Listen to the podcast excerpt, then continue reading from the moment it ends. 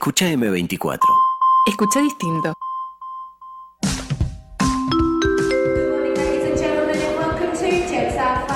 Modo avión. El deporte como excusa.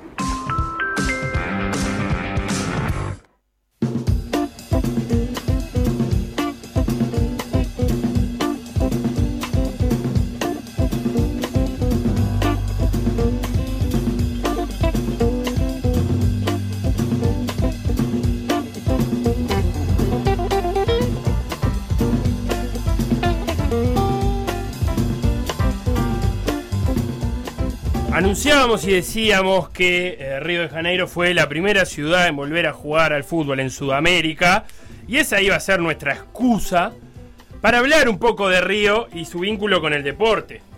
No, hay, no hace falta mucha excusa para hablar de Río, la verdad, o sea. No, está precioso. Río está divino. Pero si vamos a hablar de Río, le voy a pedir a mi gran amigo Beto Dale. que nos ambiente musicalmente en Río de Janeiro. Pode ser meu camarada, não quero chegar primeiro. É de rock, é de São Paulo e eu do Rio de Janeiro. Alô, é de rock! Dá um toque nesse neguinho aí, malandro. Corre, neguinho, corre. Vê se não morre antes do amanhã. Corre, neguinho, corre. Na mira do revólver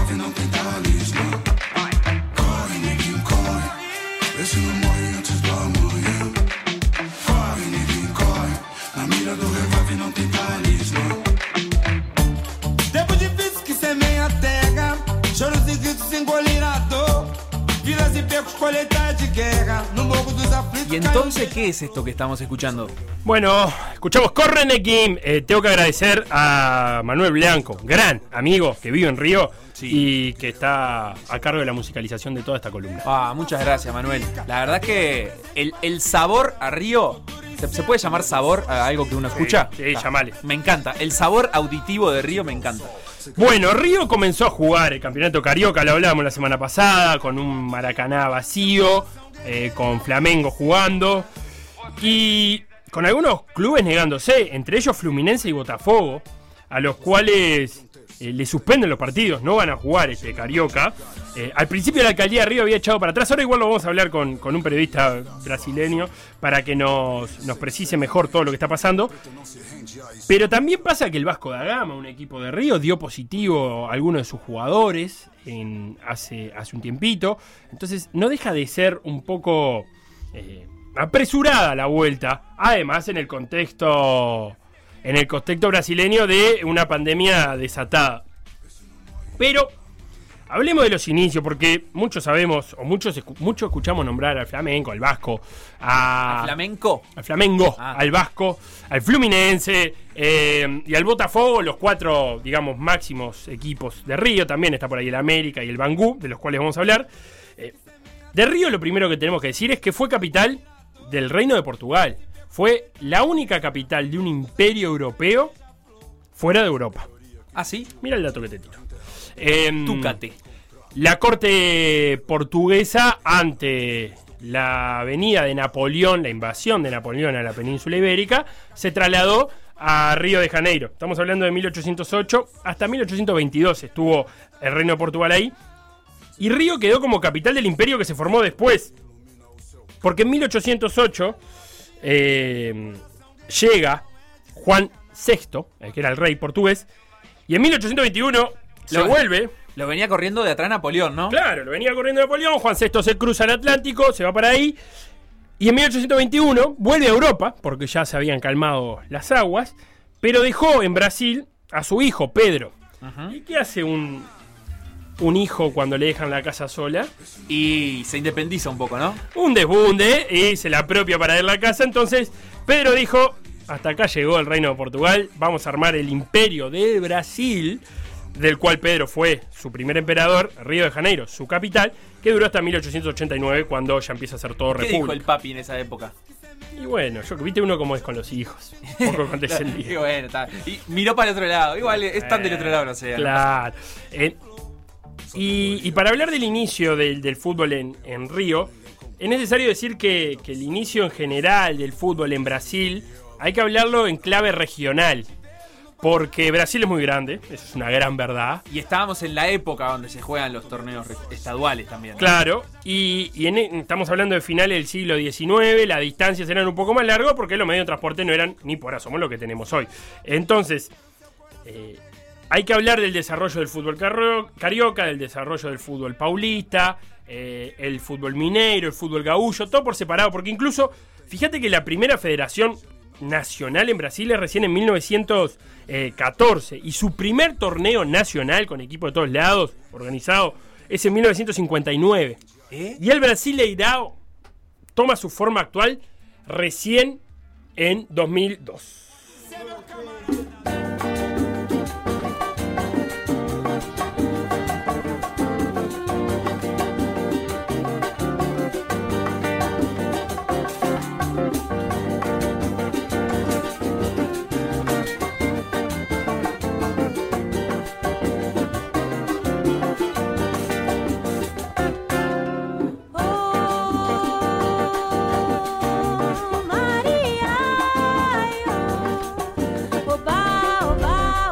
Hablamos de Río, hablamos de Bossa Nova, más que nada en este caso en la versión de la gente de Playing for Change. Así hago, me chupo los dedos. Para hablar de los inicios en Río de Janeiro, hay que nombrar a un escocés, Thomas Donohoe. Donohoe, ¿cómo lo pronunciarías ahí? Donohoe. Pronuncia en escocés. Mm, no sé. Donohoe. Bueno, dígalo. Usted quiere. Donohoe. Este- pero no es con A, porque es todo con O. Donohoe. Donohoe. ¿No? Que sí, bueno, Thomas Tirando fruta un poquito. eh, era técnico de la empresa Platt Brothers and Company, eh, una empresa de Southampton. Y Thomas jugaba al fútbol, incluso llegó a alguna selección estadual ahí de Southampton. Y lo envían en 1894 para colaborar con la fundación de una fábrica textil en Bangú, que es eh, la periferia carioca. Bien. Donohoe eh, trae una pelota consigo. Porque para hablar de los inicios del fútbol en Sudamérica, eh, propone alabarse, es un precioso libro, Historia Mínima del Fútbol Latinoamericano, que recomiendo, en seguir la historia de las pelotas. ¿Quién traía esa primera pelota? Porque estamos hablando de un deporte que todavía no era popular, entonces nadie sabía hacer una pelota. Había que traerlas hechas de donde se hacían las pelotas, que en ese momento era Inglaterra. En 1894... Es como las piedras del curling que se sacan de una sola isla, ¿viste? Claro. Eh, en 1894 eh, organiza Donohoe un juego en, en la fábrica. Y según la historia del Bangú Athletic Club, Athletic eh, este juego de 1894, el Bangú lo sitúa cuatro meses antes de otro juego que se da en San Pablo. Un poquito para decir, el fútbol se introdujo por Río de Janeiro. Recordemos, Río de Janeiro, ciudad portuaria por excelencia. Tiene sentido que el fútbol haya entrado eh, por ahí, pero también es verdad que en San Pablo se empieza a desarrollar muy rápido eh, el fútbol. El fútbol brasileño, dice Alabarces, entonces es un invento brasileño con toques suizos, alemanes y escoceses. ¿Por qué? Porque eran los inmigrantes eh, los que traían no solo las pelotas, sino también las reglas. Y ahí tenemos que hablar también de George Cox. George Cox era un ciudadano británico nacido en Guayaquil porque su padre era diplomático y estaba en Brasil donde nació Oscar, Oscar Cox, el hijo de George, y lo mandó a estudiar a Lausanne, en Suiza. Oscar volvió en 1897 con un título, pero también con una pelota bajo el brazo. Y Cox, que tenía el impulso clave de los pioneros y que yo me lo imagino como escribano, no sé que fue a estudiar a Lausanne, pero me imagino que fue a estudiar algo de eso, porque Cox fundó en 1902 al Fluminense. En 1905 la Liga. Y en 1906 organizó el primer torneo. Todo Oscar Cox. Pará un poquito, Cox. Pero mirá, aparte de lo que hizo Cox. En 1901, y claramente porque eh, me da la sensación que Cox era el tipo ese que te insistía, "Ah, vamos a juntarnos, dale, vamos a juntarnos, dale, dale, dale, vos no te puedes juntar, dale, vamos a juntarnos, vamos a juntarnos. Convence a los socios del Río Cricket Athletic Club jugar un partido entre los socios del Río Cricket contra un equipo formado por brasileños, capitaneados por el propio Cox. 1901 hablamos. El partido fue un fracaso de convocatoria. Eh, un diario de la época reseña que entre el público estaba el padre y la hermana de uno de los jugadores brasileños y 11 tenistas del club que justo pasaban por ahí. Eso era todo el público que había eh, despertado el interés de ese partido. Fue empate. Se jugó un desempate el domingo siguiente. Fue empate. Se decidió jugar un tercer partido a la semana. Fue empate. Tremendo. Y hasta ahí sabemos porque el cronista que iba a cubrir los partidos no aguantó más, dijo para Se poquito. acabó el presupuesto. Es un embole este deporte, no gana nadie, empatan todo. Eh, y ese mismo año, Al Cox, final no tan llegó bonito, Claro. era más catenacho. ese mismo año Cox eh, se las arregla para, para armar un partido interestatal contra San Pablo, contra un equipo en San Pablo. Y los cariocas eh, lo hicieron mejor de lo pensado para ellos. Pensaban que el fútbol en San Pablo le iba a sacar una ventaja, pero ¿cómo terminó ese partido? En empate entre los cariocas y, los paulistas.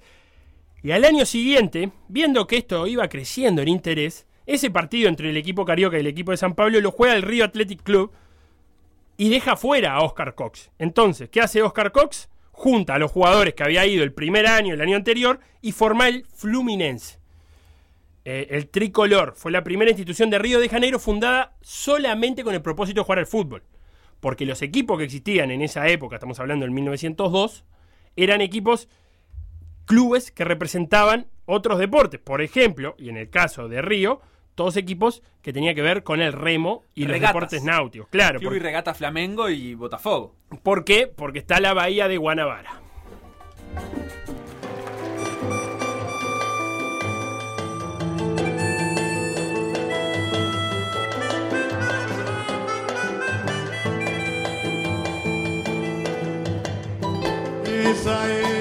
Samba o ano inteiro. Comprei surdo e tamborim. Gastei tudo em fantasia. Era só o que eu queria. E elas noites. Retalio Dulce Team en otra cosa que recomiendo muchísimo que la busquen en YouTube, que es el Quintal Dulceca Pagodinho. Precioso. Un montón de cariocas rodeando una mesa, tomando cerveza, pero con el swing que tienen los cariocas, que igual están todos mamados y tocan los instrumentos como los dioses, y se ponen a cantar todos juntos. Y ahí anda Seca Pagodinho, ordenando, cantando. Está precioso. Es un asado con amigos de gente que sabe, amigos justamente que saben mucho de música. Yendo. El- decíamos, en Río teníamos entonces los clubes. Club de Regatas Vasco da Gama, Club de Regatas Flamengo y Botafogo de fútbol y regatas. Esos eran los equipos de Río, de Río y de Río. Eh, el Fluminense, vale aclarar, lleva ese nombre por el gentilicio que proviene de la palabra en latín flumen, que significa río. Mira el dato que te llevas hoy. Mira tú. O sea Eh, el Fluminense es el de Río. Claro. En 1906 forman la Liga de Río los equipos Río Cricket, América, el Bangú, Fluminense, el Sport Club de Petrópolis y el Paysandú Cricket Club. Todos eh, aristocráticos y blancos, en mayor o menor medida, salvo el Bangú, del cual habíamos dicho, eh, se desprende de aquel equipo oh, de la fábrica textil. En el Bangú, como era un equipo febril, tenía entre sus filas operarios y... ¿Febril? Fabril. Ah. Febril porque tenían fiebre. Fiebre. sí, en bueno, COVID. Fabril. No, si tenés fiebre te tenés que hacer cuarentena. Fabril, perdón. Eh, en 1924, todo esto era en el 6, en 1924 se debe refundar la Liga Carioca. La Liga Carioca, digo bien. ¿Por qué se debe refundar? Bueno, ahí entra una leyenda un poco, que es que en 1923 el Vasco da Gama sale campeón.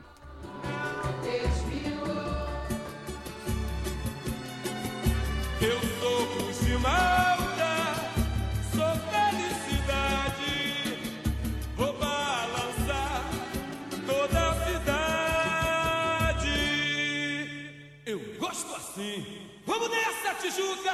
Agora é pra valer. Segura! Do swing! Vamos vibrar, meu botão. A rede vai balançar. Sou Vasco da Gama, meu bem. Ahora sí, se picó el Zamoro. ¿Con quién hay que hablar? arriba la ¿Con quién silla. hay que hablar para tener un programa de música carioca en esta radio? Está bien, hay que hablarlo, Beto. No estamos para esa, estamos. Beto me da el ok. Entre Eh, Murga, Candombe y Escola dos Samba. entre Pagochi y Zamba. El Vasco da Gama no era un club de, de elite, de elite, sino más bien de migrantes portugueses. y migrantes que en su mayoría eran comerciantes, no universitarios. Entonces, para ellos resultaba bastante más sencillo asumir la proletarización de los jugadores.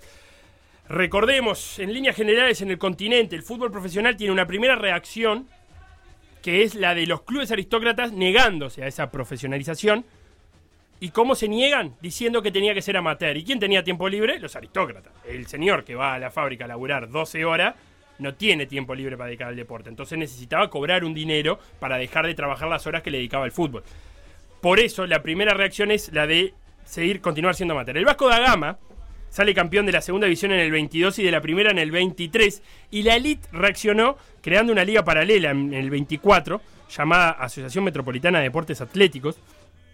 Y en ella Botafogo, Fluminense y América, eh, principales clubes, prohibían algunas ocupaciones para ser futbolista. Taxistas, barberos, soldados, portuarios, choferes no podían ser futbolistas.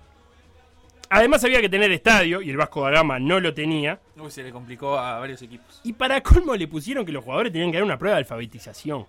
Eh, en 1924 el Vasco no jugó, pero se dedicó a empezar a construir su estadio, el Sao Januario, que lo inauguran en el 27. Un estadio para 50.000 personas. Fue en el año 27 el estadio más grande de toda Sudamérica, hasta que apareció el Estadio Centenario. Ah, la la. Ah, Y la MEA ya vio que este resultado de, de dejar el Vasco por- al Vasco por afuera no era una buena idea porque era uno de los eh, clubes más, más populares, así que lo tuvo que reincorporar eh, de nuevo. Hablamos de elite, hablamos de diferentes clubes y tenemos que hablar de racismo porque todos esos clubes eran clubes mayoritariamente blancos y no se le permitía jugar ni, ni a los mulatos ni a los negros. Está la famosa historia en 1914 de Carlos Alberto, que era un jugador de Fluminense, mulato, que decidió salir a la cancha eh, cubriendo el rostro con polvo de arroz para emblanquecerse. Ah, mirá. Eh, una idea que luego Michael Jackson la llevó a la perfección. Eh, y Flamengo, Flamengo, era por escándalo el equipo más aristocrático de todos. Incluso uno de los más fervientes detractores de la profesionalización del fútbol. Pero cuando en el 36 se implementa el fútbol profesional, Flamengo, ¿qué hace? Decirle abrazarlo con las dos manos. Bueno, si vamos a ser profesional, vamos a hacerlo de verdad. Y contrata a Domingos da Guía, que tuvo un pasado por Nacional en el 34, Nacional de Montevideo, y Leónidas da Silva, dos de los mejores jugadores de la época, dos jugadores negros. Y la hinchada de Flamengo pasó a ser predominantemente de clase baja gracias a esa contratación. Y hoy por hoy Flamengo es, eh, dicho por la FIFA, creo, el equipo con más hinchas del mundo. Mundo, claro. Eh, voy a cerrar esta parte para ya ponernos a hablar con Mateus, que está del otro lado y esperándonos, con eh, unas reflexiones que Pablo Lavarces en el libro que ya cité rescata. Una es de Mauricio Murad, que explica que la popularización del fútbol debe leerse a la vez como la ruptura del racismo dominante de las élites brasileñas. Eh, fue la última sociedad esclavista americana y su abolición, aparte, la abolición de la esclavitud vino pocos años antes de que se empezara a jugar al fútbol. O sea, esos resabios de esclavitud y esos resabios de ciudad imperial seguían. Y que a diferencia del Río de la Plata, donde la narración de origen del fútbol consistió en la criollización del fútbol inglés, el- una diferencia con el otro hegemónico, la colonia, en Brasil consistió en la integración imaginada de un grupo subalterno interno, el negro en el fútbol brasileño. Y habla de eh, integración imaginada porque a los comienzos, como decíamos, de integración había más bien eh, poco. Era solo Claro, no es imaginado. que desapareció el racismo, es que los negros se integraron al fútbol. Correcto. Entonces, eh, para completar este modo avión, vamos a hablar con Mateus. Voy a pronunciar su apellido en, en alemán, que es Steinmetz. No sé cómo se dirá en portugués. Que es eh, periodista brasileño, periodista de O Globo. Y aparte, em, amigo de la casa. Así que, Mateus, te doy la bienvenida. ¿Cómo va? ¿Cómo va? ¿Cómo va Felipe? ¿Cómo va Facundo? Mucho gusto. Eh, espero poder aclarar algunas cosas como, como un local en Brasil, pero no local en Río de Janeiro.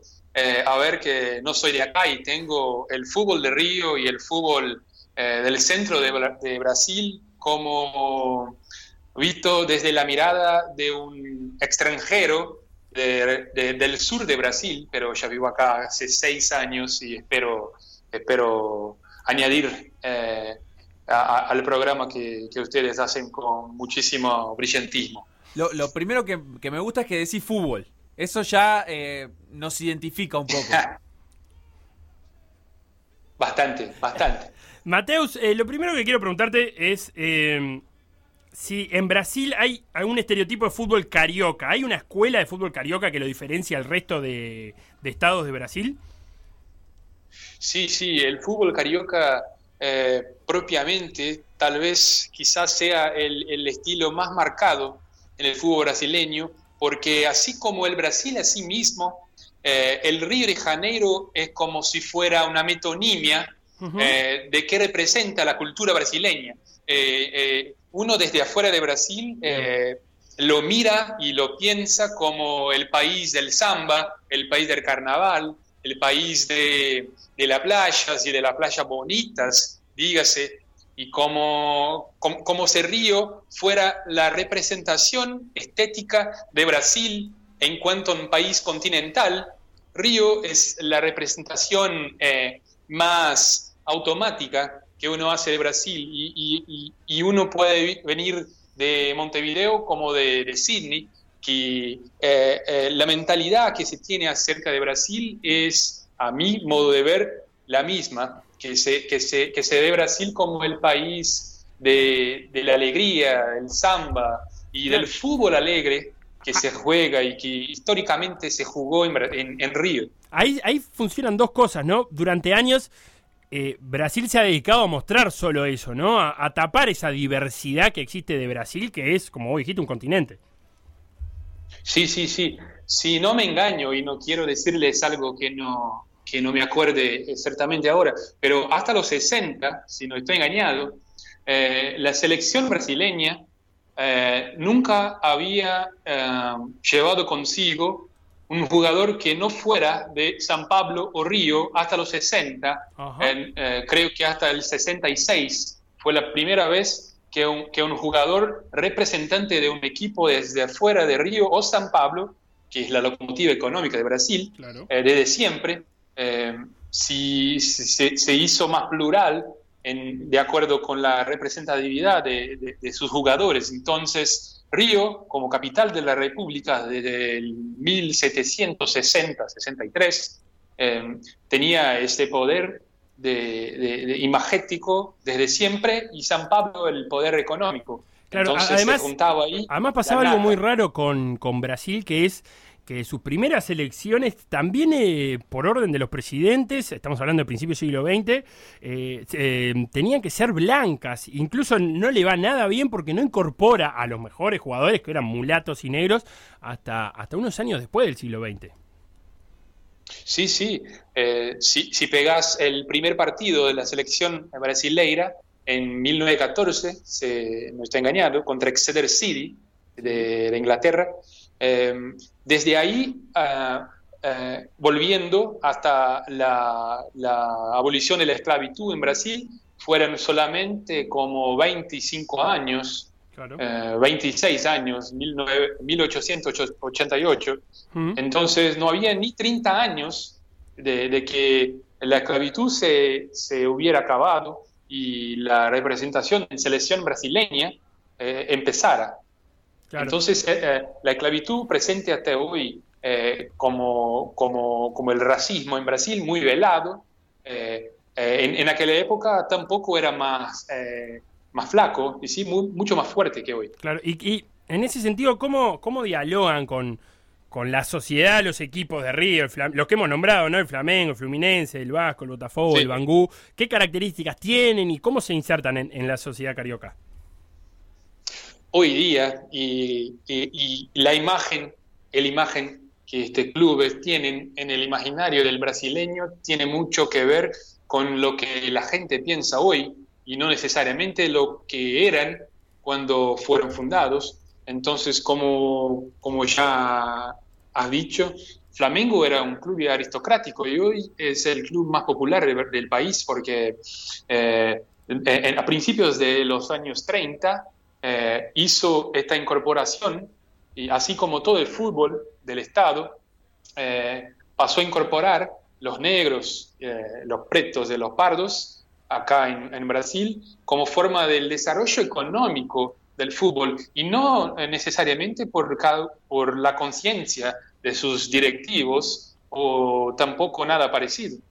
Entonces, el Flamengo, el Fluminense, el Botafogo y el Vasco, los cuatro máximos representantes del fútbol carioca, eh, eran casi todos, casi todos oriundos de un mismo pensamiento, a pesar de que Botafogo, Flamengo y Fluminense fueron todos fundados en la zona sur, la banda sur de la ciudad, que hasta hoy es la zona más desarrollada económicamente de la ciudad, y Vasco fue creado en San Cristóbal, que sí era el barrio eh, imperial donde vivió el emperador don Pedro I, don Pedro II, hasta hoy tiene mucho que ver con la arquitectura col- colonial de, Bra- de Brasil, pero Vasco fue fundada ahí por una colonia de inmigrantes portugueses y más temprano que todos los otros ha incorporado el, el- el negro, pero también no tiene que ver mucho con, con la historia romantizada que hay sobre Vasco Ujú. y,